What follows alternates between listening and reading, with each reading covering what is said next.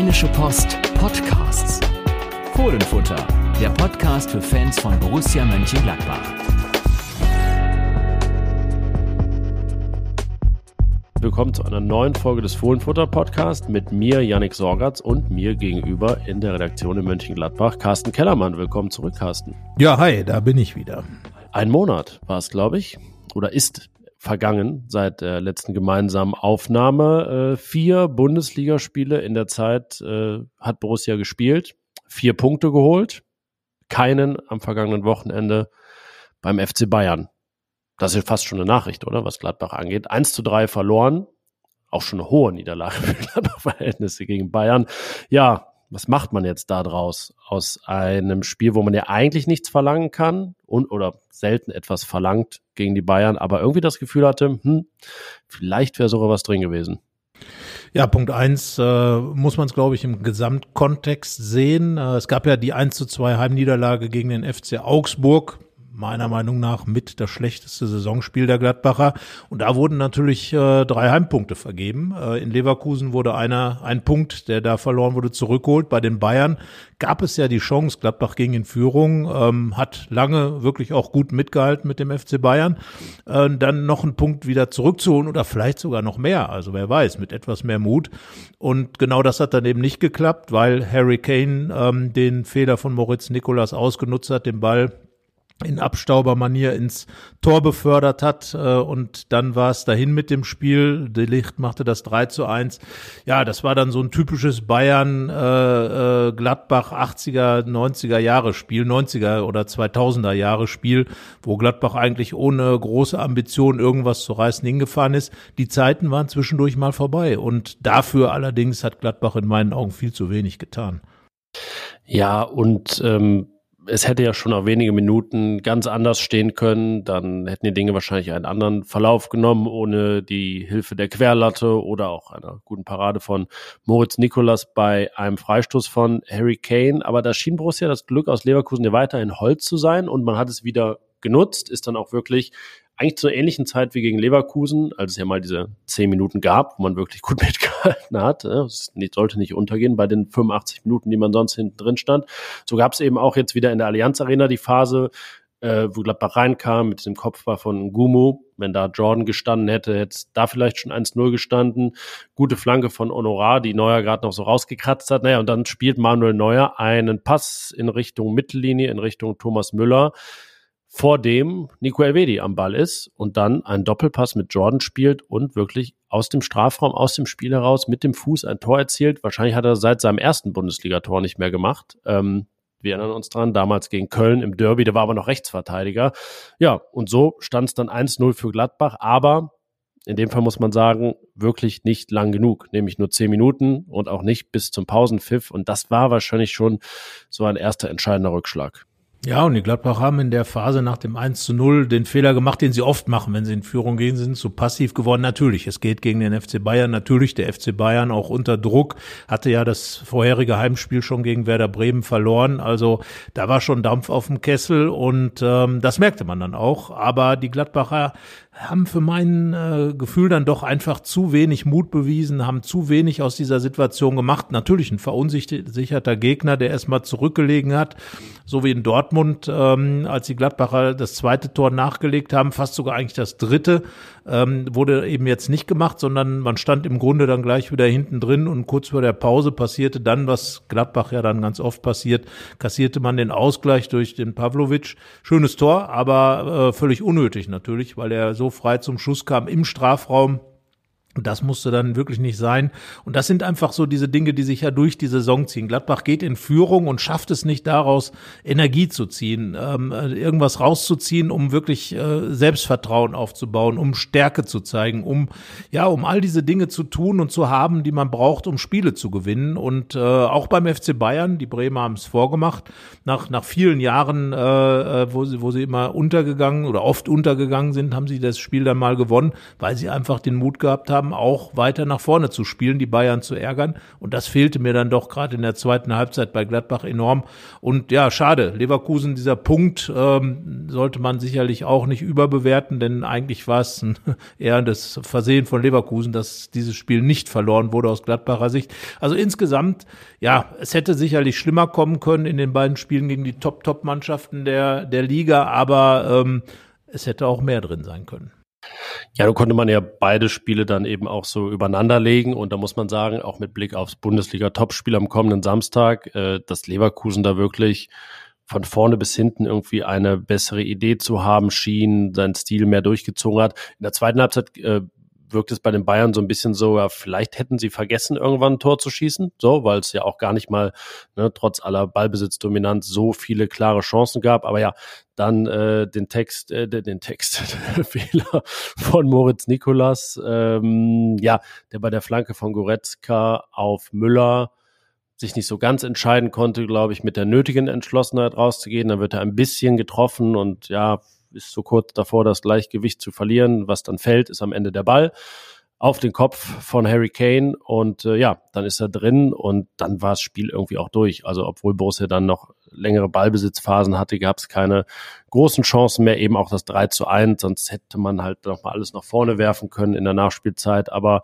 ja, so hat mich das wirklich auch so an Zeiten erinnert. Ich habe vorhin gesagt, so so Václav Sverkosch Zeiten in München noch im Olympiastadion, wo man dann auch mal gute Phasen hatte, aber jetzt irgendwie nicht wirklich eine Mannschaft war, die dauerhaft den Bayern äh, gefährlich geworden ist. Man hat es ja vom System in der ersten Halbzeit ein bisschen anders gelöst als oft in der Saison. Es war ja gerade auch mit Ball so ein äh, 4-1-4-1, äh, weil man da sehr breit war und ähm, auch jetzt äh, nicht hinten mit wirklich einer Fünferkette stand, sondern ja, einfach, glaube ich, die Räume ganz gut abgedeckt hat. Ähm, da hatten dann die Bayern nach einer gewissen Zeit auch ihre Probleme mit und es gab gute Umschaltaktionen, aber wie so oft in dieser Saison eben nicht mehr als gute Ansätze, nicht mehr als Phasen, und ja, unterm Strich nicht genug, um dann auch in so einem Spiel was mitzunehmen. Ja, du hast eben Václav Sverkosch erwähnt, äh, dieses 2 zu 5 damals. Äh, Sverkosch ist ja der einzige Gladbacher Doppelpacker gegen die Bayern, äh, dessen Doppelpack nicht zu irgendetwas geführt hat, sondern zu einer, in einer Niederlage verpackt war.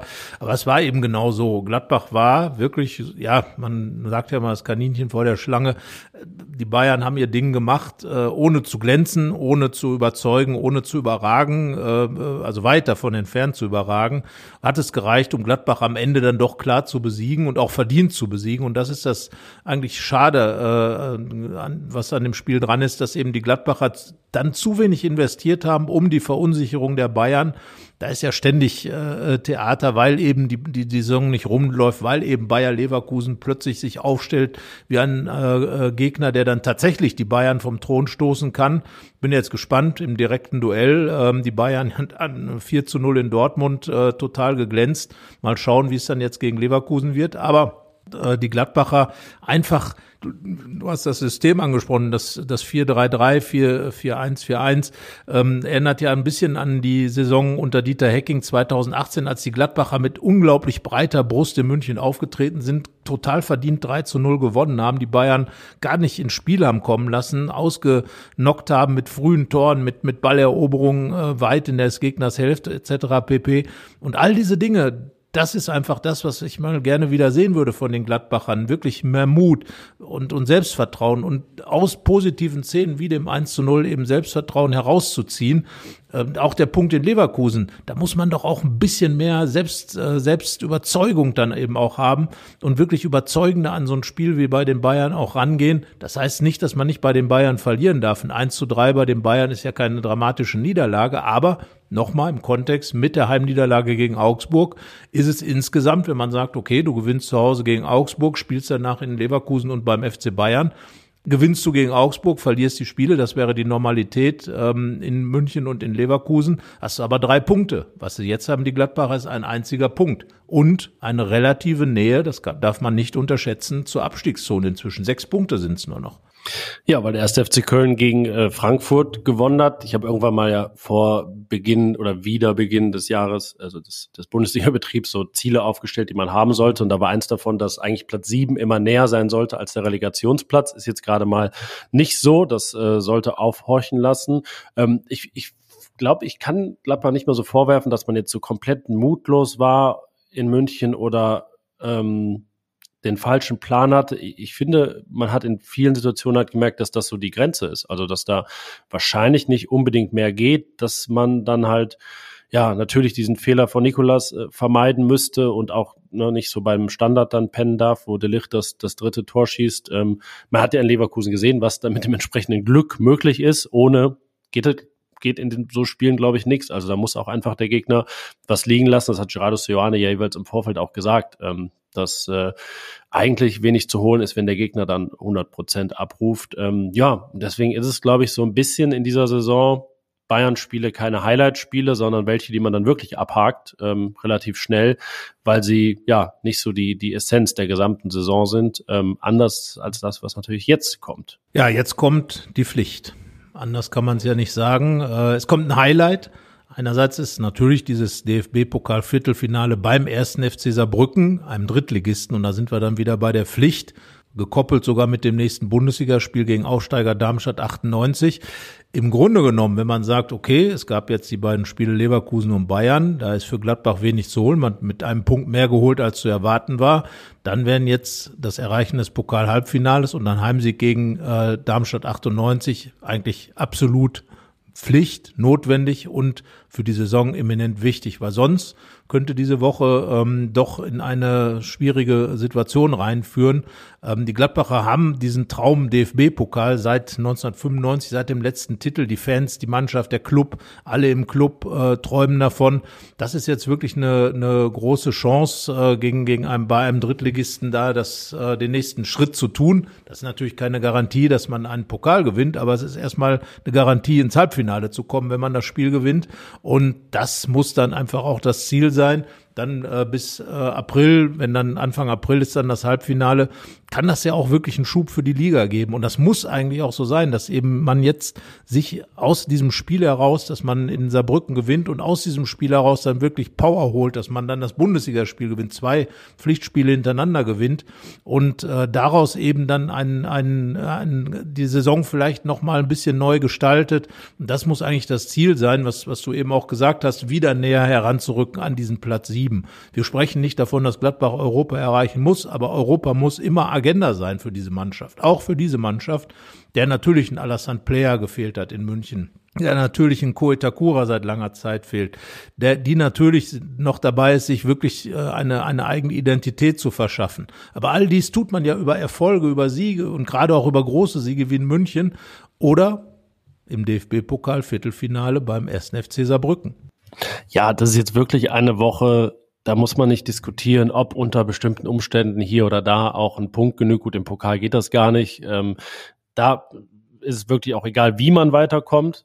Darauf kann man sich einigen, aber auch dann gegen, gegen Darmstadt. Da wirklich, es gibt kein Szenario, wo man sagen kann, ah, okay, dann ist es halt mal ein Punkt, dafür gewinnt man andere Spiele. Dafür ist man zu weit im Minus und äh, dafür hat man jetzt auch einfach zu große Möglichkeiten, dieses Minus mal zu tilgen. Also, du hast es angesprochen, niemand würde Platz sieben erwarten, aber der, der siebte hat nach 20 Spielen 28 Punkte, der achte hat 26 Punkte. Das sind einfach, das ist das untere Limit, was es so gibt seit Einführung der, der Drei-Punkte-Regel. Und Borussia ist trotzdem weit davon entfernt, ist 13. in der Tabelle. Ähm, das, das kann nicht sein. Jetzt kommt die Zeit, wo wirklich dann man jetzt die niedrigen Erwartungen nicht noch einmal unterbieten darf. Es geht danach ja weiter. Okay, Leipzig nochmal ein Top-Gegner, der aber auch äh, zuletzt gestrauchelt hat. Und dann kommen diese ganzen Gegner auch fast schon äh, nacheinander. Bochum, Mainz, äh, Köln, wo man sagen muss, ja, da muss man eigentlich sogar mal das schaffen, was Werder Bremen jetzt geschafft hat, nämlich drei Spiele in Folge zu gewinnen. Eins davon haben sie sogar gegen München gewonnen. Also sollte es sogar leichter sein. Also äh, Borussia darf jetzt aus dieser Restsaison auch nicht ohne jegliche Positivserie rausgehen. Jetzt steckt man eigentlich gerade in der größten Negativserie. Auch das sollte so ein bisschen ne, das, äh, das Niedrigste markieren, was man dann erwartet oder erreicht in dieser Saison. Also jetzt wirklich diese Woche kann es nur ein Szenario geben, das zufriedenstellt. Und äh, wir wollen jetzt mal vielleicht auch positiv auf dieses Spiel in Saarbrücken blicken. Es ist einfach eine riesengroße Chance, dieses Halbfinale wieder zu erreichen.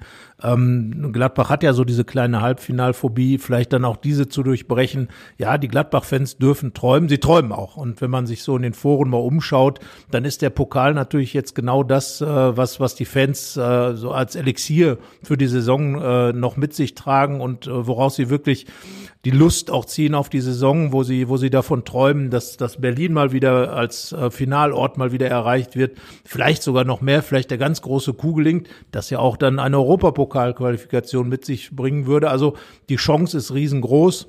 Nochmal, es ist keine Garantie, ins Halbfinale zu kommen und dann gleich Pokalsieger zu sein, aber den nächsten Schritt zu tun, ähm, dann wieder auch einiges an Geld mitzunehmen. Über drei Millionen Euro bringt der Einzug ins Halbfinale. Das sind alles Faktoren, ähm, die, die für Gladbach extrem wichtig sind. Und auch für diese Mannschaft. Einen Schritt zu tun, diesen großen Schritt zu tun und sich selber zu belohnen durch den Pokal als alternativen Wettbewerb zur Bundesliga, wenn man sagt, okay, wir sind im Umbruch, wir können noch nicht so straight und durchweg äh, gut spielen. Wir können nicht bei den großen Mannschaften punkten, aber bitte, der Pokal hat seine eigenen Gesetze und die sollten dann eben für Gladbach gelten. Das ist unser Wettbewerb in dieser Saison. Da wollen wir richtig was hinstellen und da lassen wir uns auch nicht von einem Drittligisten dran hindern der auch gerade nicht so formstark unterwegs ist. Das war so vor Weihnachten, als ähm, Frankfurt da verloren hat, ausgeschieden ist anders. Ähm, Saarbrücken hat auch noch kein Spiel dieses Jahr gewonnen. Also der Borussia hat ja sogar ein Spiel gewonnen in diesem neuen Kalenderjahr. Also es ist jetzt auch nicht so,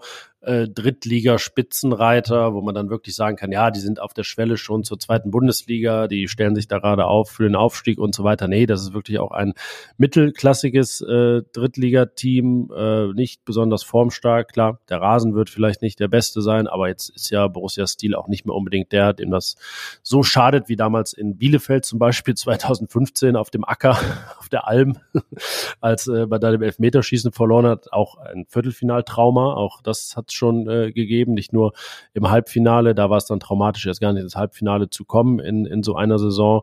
Aber ja, ähm, äh, mit dem Pokal ist es wie mit dem siebten Platz im Prinzip. Da würde ja auch niemand erwarten, es muss dann mal ins Halbfinale, Finale gehen. Aber jetzt ist man schon mal im Viertelfinale. Jetzt hat man das de facto le leichteste Los gegen das niedrigklassigste Team. Äh, jetzt sind schon zwei Zweitligisten im Halbfinale. Man hat also maximal eine ein Drittel Chance, dass es dann ein anderer Bundesligist werden würde, nämlich, das erfahren wir Dienstagabend, Bayer Leverkusen oder der VfB Stuttgart. Und ja, dann hat man diese Chance einfach zu ergreifen. Es ist also, ja, das Schwierige ist in dem Fall sehr einfach. Ja, und ähm, wie gesagt, einerseits Pflicht, aber es muss ja auch Lust da sein. Man, man muss als Spieler ja auch genau dieses, was du gerade gesagt hast, diese Situation sehen, muss sehen, dass man seine eigene Karriere vielleicht krönen kann mit einem Titel, beziehungsweise ähm, äh, schon in jungen Jahren einen Titel holen kann. Und das, das bedeutet ja auch für jeden Spieler nochmal eine ganz andere Positionierung in seiner Vita äh, und, und generell als Fußballer.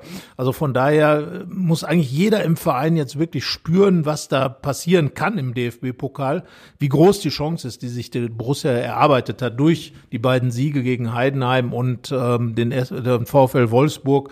Ähm, das war ja der emotionalste Moment dieser ganzen Saison, dieses, dieses Last-Second-Tor, kann man sagen, durch äh, Kone eingewechselt, genau wie Passgeber Neuhaus und, und Vorlagenvorgeber Gumu, wo alles wirklich zusammenkam, was so ein Pokalfight ausmacht. Äh, vorher Nikolas kurz vor Schluss mit einer Riesenparade gegen Wind und dann eben diese, diese Szene, äh, wo der Trainer den Sieg eingewechselt hat, wo ein Kone da steht und, und den Ball ins Tor schießt, der Borussia Bark explodiert.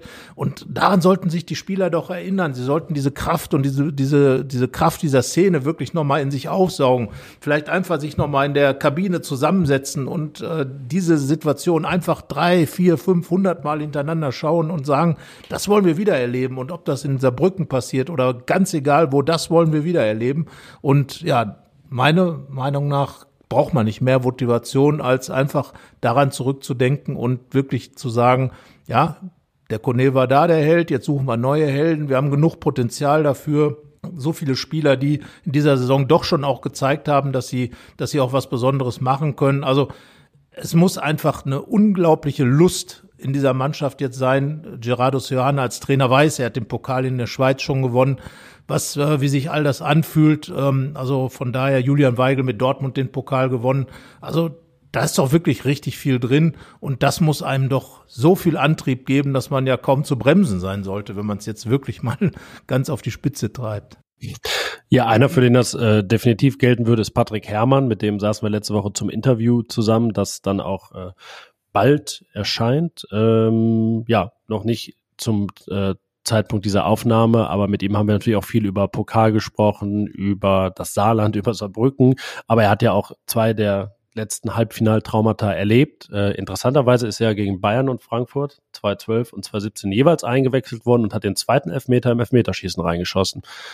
Aber naja, jeweils hat es nicht gereicht. Ähm, und er hat gesagt, äh, manchmal, also junge Spieler können das vielleicht noch gar nicht so nachempfinden, aber er sagt wirklich Verletzungen hin oder her, das sind immer noch zwei wirklich ja auch Traumata für ihn in seiner Karriere, zwei wirklich riesige, nicht nur Wermutstropfen, sondern Wermutsmeere im Prinzip, äh, weil sie ja so, so groß sind. Und äh, da sagt er ja, das weiß er jetzt am Ende der Karriere, ob das jetzt jeder dann schon in jungen Jahren so nachempfinden kann, aber er wollte da im Prinzip mahnen und sagen, Leute, ne, wer weiß, auch egal wie jung ihr seid, kann das auch die einzige Chance in eurer Karriere sein, in, äh, also sie kommt dann vielleicht trotzdem nicht mehr wieder, auch wenn noch viele Karrierejahre vor einem liegen.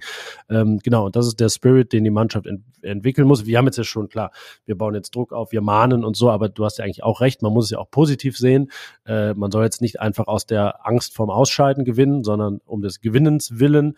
Und äh, ja, da sollte eine Fußballmannschaft generell auch äh, Wege finden, sich einfach ja, mental in diese Lage zu versetzen. Genau, und daraus kann man ja auch immer wieder etwas ziehen. Daraus muss man einfach Selbstvertrauen ziehen. Und was kann es denn Schöneres für einen Spieler geben, äh, als in ein Halbfinale in einem Wettbewerb einzuziehen, äh, den nächsten großen Schritt zu tun?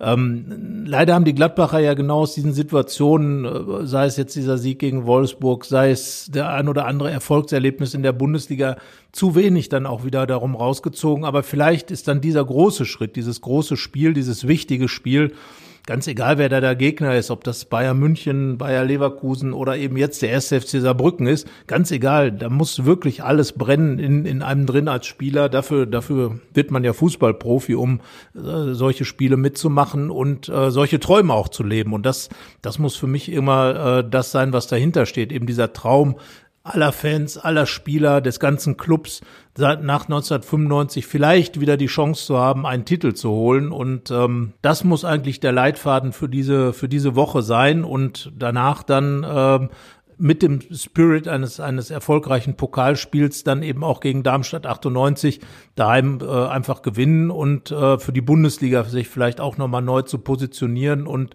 die Gefahr abzuwenden, vielleicht noch weiter abzurutschen. Also wenn man die Woche jetzt aus der Perspektive betrachtet, kann sie enorm, enorm wichtig sein für die ganze Saison und ähm, auch für die für den Aufbau der Mannschaft und für die für die Bildung der Mannschaftshierarchien äh, und all diese Dinge. Also das kann wirklich richtig viel bewirken im positiven Sinn. Ja, und ich würde sagen, wir machen jetzt auch Teambuilding, nämlich äh, in Form der Startelf für Mittwoch. Aufstellungstipp.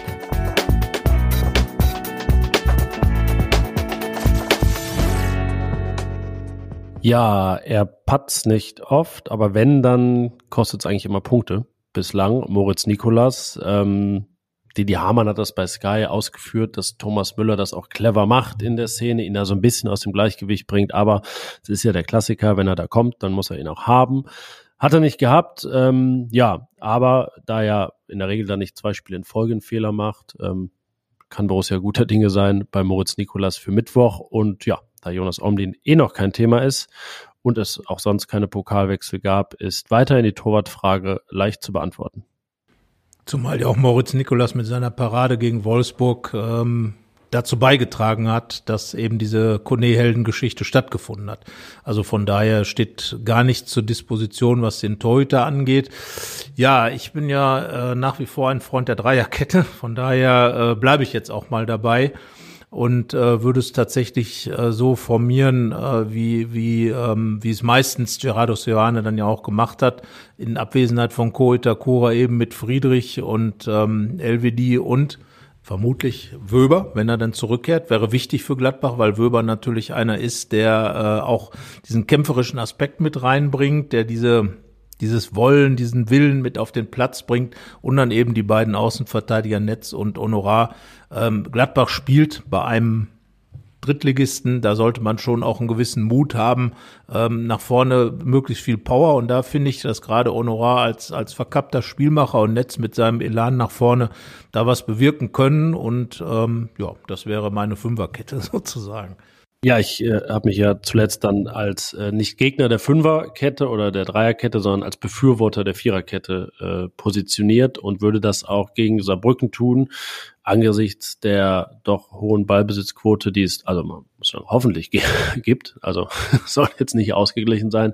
Beim Drittligisten ähm, Netz links, der war leicht angeschlagen, aber das sollte dann äh, als Vorsichtsmaßnahme auch gefruchtet haben, dass er spielen kann. Rechts Joe Skelly oder, ja, wer weiß, vielleicht so die Liner-Variante, würde ich gar nicht ausschließen. Äh, machen wir 60-40 für Skelly und in der Mitte würde ich jetzt mal unter Berücksichtigung aller Faktoren sagen, dass es für Wöber noch nicht reicht, dass äh, Itakura aber direkt in die Startelf rutscht, weil also er ist auf jeden Fall hat mehr Spielpraxis in diesem Jahr als Wöber und äh, man dann mit LVD und Itakura in der Innenverteidigung auch so ne dieses Aufbauspiel etwas erhabener wäre, ähm, das ist ja auch wichtig von hinten raus. Also wäre meine Viererkette Netz, LWD, Itakura und, ja, also wenn ich mir das wünschen darf, würde ich jetzt sogar Leiner sagen.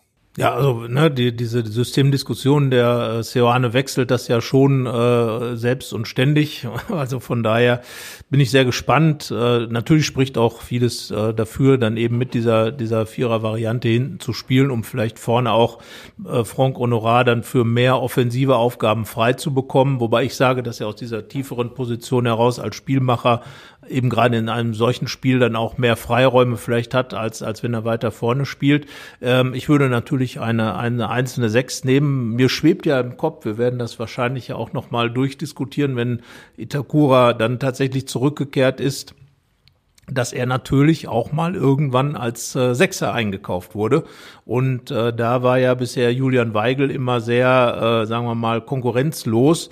Aber ich glaube, dass Ko Itakura ein Spieler ist, der ihm da so ein bisschen das Wasser reichen kann, was ja die Passqualität und die, ähm, diese Dinge angeht. Ich glaube jetzt nicht, dass er ähm, einfach so den Weigel im Pokal jetzt ersetzen wird, aber dass das vielleicht perspektivisch zumindest eine Idee sein sollte, die in meinen Augen Gerardo Seoane mal im Kopf haben sollte, zu sagen, okay, ich habe den Itakura, der kann auch gut Aufbau spielen, der kann vor allem aber auch gut Zweikämpfe spielen und vielleicht ist er dann eher noch ähm, einer dieser ja, Reparierer Sechser, äh, die die Gladbacher ja gerne hätten, als es dann Weigel ist, der ja hauptsächlich über sein Aufbauspiel und seine Passqualität im, im Spiel drin ist. Aber jetzt natürlich im Pokal wird Weigel spielen. Ich würde davor tatsächlich ähm, ähm, dann ein, eine Doppel-Acht aufstellen mit ähm, mit Florian Neuhaus und äh, äh, Rocco Reitz weil dann hat man einmal das spielerische Element mit Neuhaus, gerade gegen Gegner wie, ähm, wie äh, Saarbrücken finde ich das enorm wichtig, dass man die besten Fußballer mit auf den Platz bringt. Hoffe im Zuge dessen, dass Alassane Player zurückkehrt. Aber das wäre dann mein zentrales Mittelfeld. Eben Weigel, Neuhaus und Rocco Reitz. Ja, aufgrund der Vorarbeit in der Abwehr habe ich jetzt ja noch andere Möglichkeiten, einfach noch einen Spieler mehr aufzustellen. Ähm, ich finde ja, dass ein äh, eine Doppelsechs reichen sollte und klar gehen sollte. Ähm, ist dann auch egal, ob Player zurück ist in meiner Variante. Kone würde ich auch sagen, da werden wir in nächster Zeit sicherlich mal drüber diskutieren, über dieses ja, gewisse Dilemma, in dem Borussia da steckt, dass er nicht sein Potenzial abruft derzeit, man aber ihn auch spielen lassen muss, um nicht den Marktwert äh, einbrechen zu lassen bis Sommer. Aber jetzt mit Blick auf Mittwoch würde ich sagen, wie wär's denn mal mit einer Doppelsechs Reiz und Weigel? Ich finde, das ergänzt sich sehr gut von den von Fähigkeiten beider. Und äh, dann ist es letztlich ein 4-2-3-1. Ähm, angenommen, er ist fit mit Player auf der 10.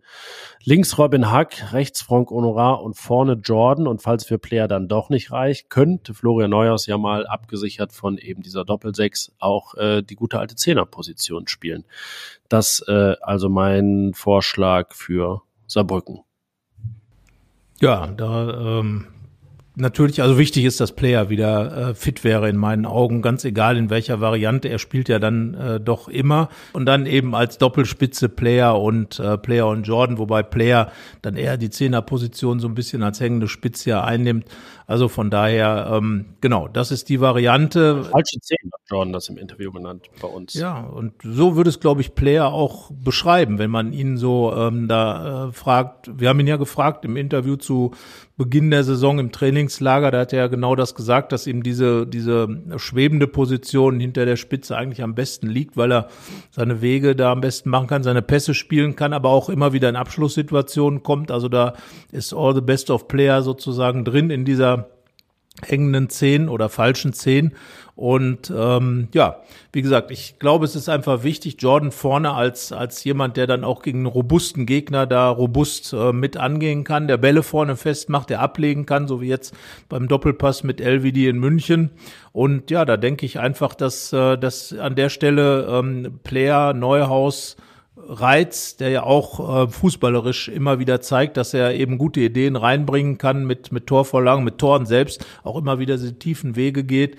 Ähm, das ist dann schon, glaube ich, eine, eine spielerische Variante, die auch da ist, plus Honorar, der dann über den Flügel beziehungsweise immer in die Mitte auch mal was reinspielen kann. Ähm, und dann eben Jordan als Zielspieler oder eben als Wandspieler. Und damit könnte man, glaube ich, Saarbrücken ganz gut in Schach halten in der Variante. Ja, am Ende, glaube ich, ist es sogar ein Spiel, wo das vielleicht im Detail dann gar nicht äh, so wichtig ist wie sonst. Ähm, auch wenn natürlich nach den Erfahrungen dieser Saison niemand den ersten FC Saarbrücken unterschätzen sollte. Aber man muss ja auch sagen, dass äh, die Bayern nicht die nötige Durchschlagskraft entwickelt haben, Frankfurt nicht. Ähm, ja, dass man das einfach äh, hinbekommen muss. Äh, ja, kann auch mal eine Variante sein, den Gegner ein bisschen äh, kommen zu lassen. Und ja, am Ende dann auch einfach die individuelle Qualität ausspielen. Äh, haben auch mit Patrick Herrmann darüber gesprochen, was jetzt die richtige These ist. Also einmal die fatalistische, Borussia tut sich immer schwer gegen solche Gegner oder die, dass man ja auch sagen kann, ja, wenn es dann bei so einem Underdog ein, zweimal gut ging, irgendwie ist dann beim dritten Mal auch so der Zauber vielleicht raus. Ähm, hat er gesagt, sollte man beide nicht aufstellen, die Thesen, sondern einfach schauen, dass man irgendwie weiterkommt ins äh, Halbfinale. Und ja, gespannt, ob Hermann überhaupt im Kader sein wird. Zweimal jetzt äh, zuletzt nicht aufgrund von Knieproblemen, aber ich denke mal fast, sonst würde er sich einschmuggeln in den Mannschaftsbus und in irgendeine Kiste und mitfahren, bevor er sich das entgehen lässt in seiner Heimat, der alte Uchtelfanger. Ja, also das wird sich Patrick Herrmann sicherlich nicht nehmen lassen, weil er hat mit Sicherheit extrem vielen Leuten noch Karten besorgen müssen. Also von daher wird ja. Er hat gesagt, er wollte 100 Karten am liebsten, aber äh, ja, ist dann ist bei 98 gestoppt worden. Musste realistisch verkaufen am Ende, aber er hat gesagt auch, nein, dann, dann äh, spielt er auch fair und äh, dann guckt er, was geht. Also äh, zapft jetzt da nicht andere Wege an, aber ja, der engste Familien- und Freundeskreis darf dann mit. Also ganz Uchtelfang. ganz Uchtelfang, genau. Ja. 13, 13.000 oder wie, wie viel auch immer da wohnen. Nein, aber Patrick Herrmann wird das Spiel sicherlich genießen. Wir haben ja auch gesehen, als äh, im Vorfeld der Saison gab es ja das Testspiel dort beim ersten FC Saarbrücken. Äh, und er ist ja jemand, der genau diese Momente einfach auch liebt und lebt. Und äh, das macht ihn ja auch genau aus, dass, dass Patrick Herrmann die Emotionen des Spiels und genau eigentlich, ja, eigentlich könnte er eine Rede in der Kabine vorher halten äh, und, und all die Dinge, die du gerade gesagt hast, nochmal seinen Kollegen erzählen, weil er ist ja so ein Emotionsbolzen und er hat immer davon gelebt. Und, und genau solche Spieler und so diesen Ansatz braucht Gladbach ja eigentlich jetzt in diesem Spiel. Da, dass die Qualität größer ist als die des Gegners, muss man nicht drüber reden. Und ich glaube auch, äh, aller guten Dinge sind nicht immer drei äh, oder es sollte jedenfalls nicht so sein. Ähm, man ist gewarnt ohne Ende, wenn Frankfurt und Bayern dort äh, in Saarbrücken rausfliegen. Also braucht man da äh, sich keine Gedanken zu machen, dass da irgendwer das Spiel auf die leichte Schulter nimmt. Andererseits muss man aber auch dieses Selbstvertrauen haben zu sagen, wir Bundesligist, ihr Drittligist, und wir haben sogar noch das Testspiel bei euch gewonnen. Also von daher. Ja, souverän mit 2 zu 1. Genau, deswegen sage ich, äh, Gladbach gewinnt das Spiel 4 zu 0. 4 zu 0. Ah, das wolltest du jetzt aber schnell raushauen, weil du äh, die Gefahr sahst, dass ich das auch tippen will. Nein, das äh, glaube ich nicht. Äh, ich denke, es wird spannend und eng und am Ende dann ein 2 zu 0 für Borussia. Ein 2 zu 0, so die Betonung.